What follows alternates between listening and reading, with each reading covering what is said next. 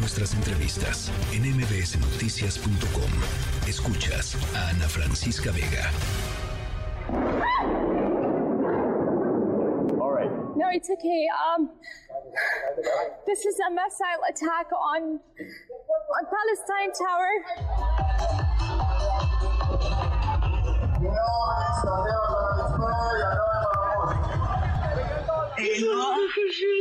מתי דיברת איתה, יעקב, מתי דיברת איתה בפעם האחרונה?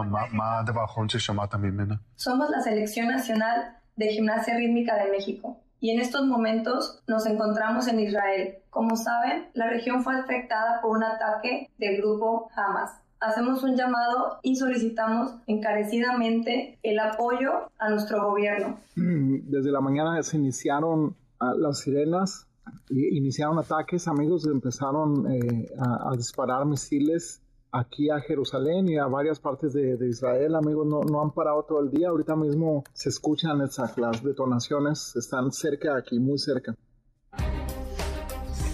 Bueno, pues eh, parte de los sonidos de este fin de semana, de pues de las voces que, que, han estado marcando la espantosa tragedia que está ocurriendo allá en la región. Primero que nada, pues me imagino condenar los actos terroristas. Marwan Soto Antaki, escritor, analista político. Me da gusto platicar contigo, Marwan.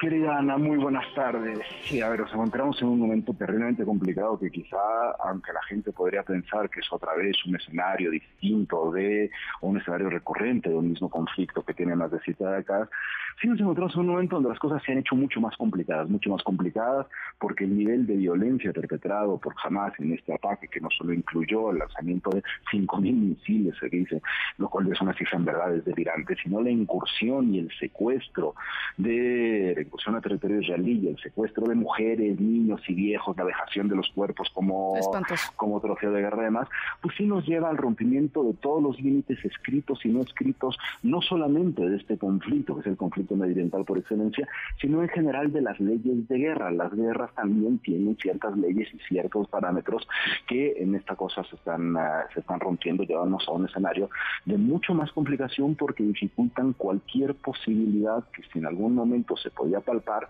para normalizar las cosas, pues esto se presenta muchísimo más lejano. A ver, es que hay muchísimas preguntas y desde muy distintas ópticas. Mm. Eh, mm. Lo, lo, primero que me parece es, es preguntarte cómo pudo haber sucedido algo así. O sea, el Estado israelí, con los servicios de inteligencia que tiene, con lo que ha invertido en la seguridad, con la Mossad, con las Fuerzas Armadas, en fin, ¿cómo es posible que algo así haya escapado cualquier cosa, no?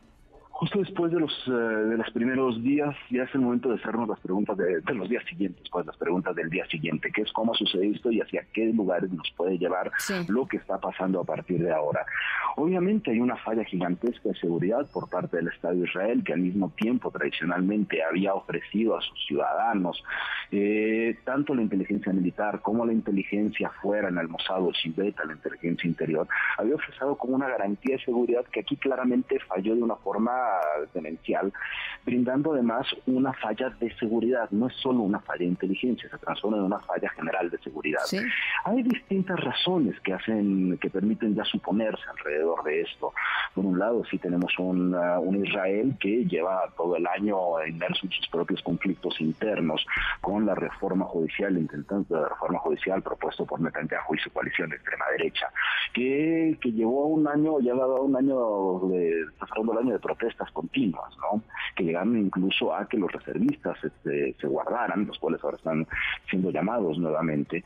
Eh, por otro lado, sí hubo una demasiada, demasiada preocupación por parte del gobierno israelí por reforzar las posiciones en Cisjordania. Hay que recordar que cuando hablamos de territorios palestinos, estamos hablando de dos espacios, estamos hablando de la franja de Gaza, que es lo que ahora nos lleva, nos lleva a las notas, que es una franja de 40 kilómetros al este, y al noroeste está la está Cisjordania, el West Bank.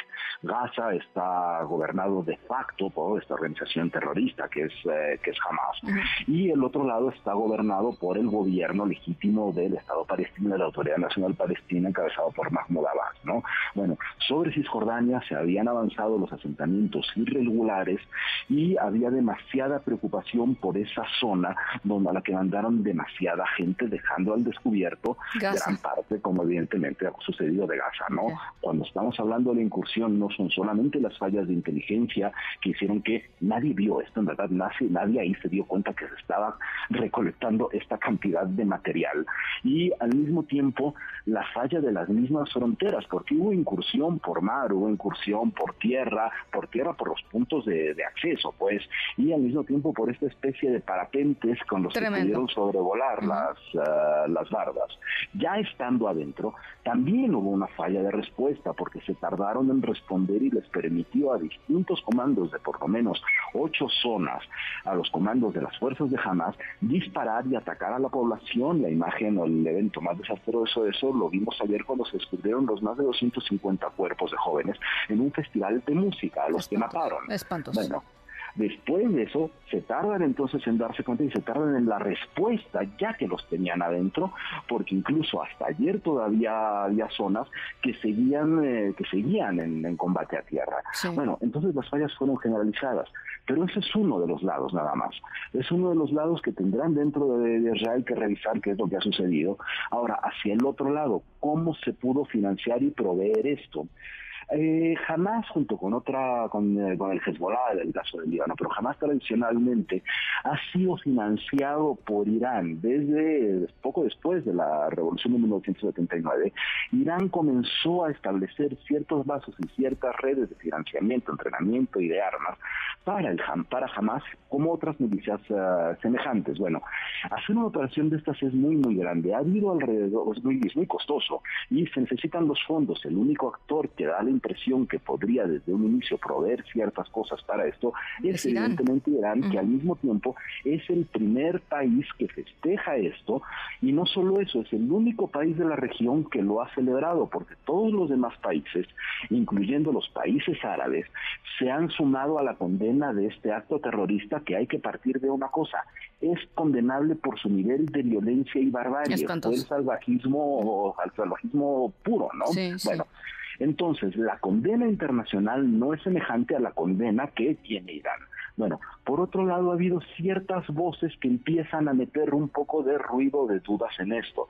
Eh, se ha dicho, por ejemplo, por parte de Estados Unidos que si bien hay un eh, aparente involucramiento de en esto, todavía no hay pruebas de ello. Hay otros escenarios que se van juntando en medio de esta situación, porque al final sí hay un intento de tratar de contener la escalada y eso tiene que ver con las respuestas del Estado de Israel. Hay que recordar una cosa, las respuestas tienen que ser medidas y tienen que vigilar también el cuidado a los civiles en las zonas de conflicto, con una complicación para Gaza.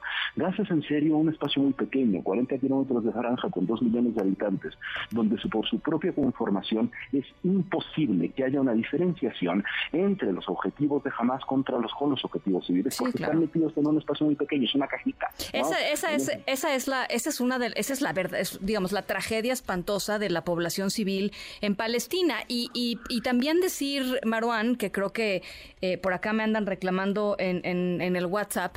Em, también decir que hay, una, una tragedia, digamos, adicional a esto, porque esta escalada y esto que sucedió con Hamas, o sea, el, las acciones de Hamas, pues alejan todavía más la posibilidad de encontrar una solución pacífica y que los palestinos finalmente puedan vivir en un estado eh, libre, soberano, seguro y, que puedan acceder a, pues, digamos, a la posibilidad de buena vida. O sea, no lo puedo decir de otra manera. Si en algún momento podíamos suponer que había cierta posibilidad con todos esos condicionantes de normalizar a un punto decente las cosas, después de este fin de semana creo que se han mermado absolutamente y se han mermado por distintas razones. Junto con los ataques hubo un llamado de Hamas para tratar de levantar, o un llamado para que también se levantaran sus operativos dentro de Cisjordania, de los dos territorios gobernados por la Autoridad Nacional Palestina, al mismo tiempo que también un llamado a Hezbollah. Hezbollah ya ha tenido choques con las fuerzas israelíes en, tierra. Y ahí viene el otro, el otro objetivo de Hamas. Hamas no solamente nace con la intención de crear un Estado Islámico, sino que también en este momento lo que está buscando es justo ocupar el vacío que deja la inefectividad absoluta del gobierno de Mahmoud Abbas en la Autoridad Nacional Palestina. Y esa misma inefectividad es la que ha permitido a lo largo de ya muchos años que aumentasen las simpatías a Hamas confundiéndolos con la población palestina. Hamas no es la población palestina, Hamas es una organización terrorista que representa los intereses de Hamas y si acaso posiblemente los intereses de Irán, pero no representa a la población palestina. Sin embargo, sí ha crecido su apoyo justo por la inefectividad y la radicalización también de la parte israelí, de, la, de las esferas políticas israelíes. ¿no? Entonces, cuando cuentas a, dos radicales uno frente al otro, las cosas se lo pueden impedir y crear una bola de nieve gigante. Así es, así es.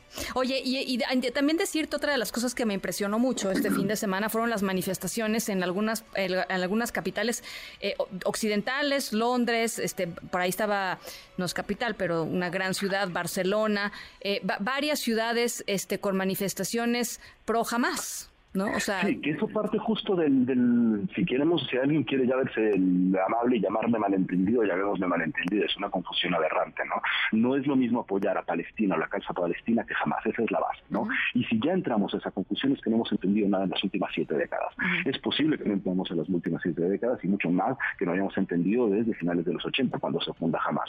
Ahora, ¿qué es lo que sucede ya que si la gente está interesada en la causa palestina como algunos que llevamos toda la vida cercanos a, cercanos a esto? Es muy posible que al final las acciones de Hamas, por más de que radicalicen un sector de la población, terminen por afectar a la, posibilidad, a la, causa palestina y a las posibilidades de tranquilidad de la, de la causa palestina. ¿Por qué por esto? Porque al final se les está prestando a confusión y se está prestando justo a que se confundan que son lo mismo cuando no, no, son, lo, mismo.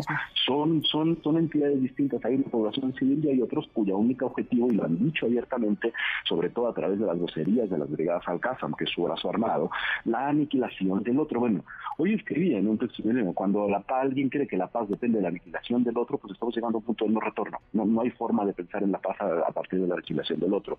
Y eso es algo que si bien en otros momentos, incluso ahora con algunas voces también del lado israelí se ha dado, hay que pensar que el conflicto palestino-israel tiene que verse también en sus momentos.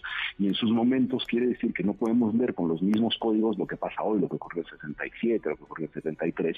Y en este momento la atención sí también tiene que irse a la acción criminal de Hamas, esperando también que la respuesta del gobierno de Netanyahu no complique aún más las cosas. Sí, sí puede complicarla más. Pues de hecho, ya el haber cerrado desde ayer la electricidad, cerrado el agua y todavía yo no tengo menos confirmado que también se están cerrando la posibilidad de tener insumos, también sería algo en contra de la ley internacional. Pues sí, pues sí, es que esa es la otra, ¿no? También los, los abusos este, de las respuestas israelíes, pues ahí están, ¿no? Y, y, el sufrimiento del, del, pueblo palestino, pues ahí está, ¿no? ¿no? No estamos hablando del grupo terrorista jamás, estamos hablando de los civiles palestinos, ¿no? Y con eso la urgencia de opciones diplomáticas. Sí. Sí, bueno, ya para cerrar nada más, digo, ya como eh, eh, el, el, la posición del, del presidente López Obrador, eh, Marwan. A ver, a ver, a mí no me gusta la posición de López Obrador cuando sale una no condena. A ver, sí necesitamos la condena. Estos actos merecen una condena explícita. Ahora, por otro lado, puedo entender que al final las simpatías o la falta de interés puede hacer lo que deriva esto. La realidad es que no es importante. No es importante el comunicado de la Cancillería en un inicio, creo que sí tuvo un tono de condena. Y lo que diga López Obrador, que en verdad ni siquiera entiende qué es lo que está pasando del otro lado del mundo, tampoco nos importa mucho. Bueno, Maruán Soto Antaki, siempre es importante platicar contigo sobre estos temas temas. Eh, por supuesto, te leeremos en, Milenio y te agradezco muchísimo, como siempre, las, las explicaciones.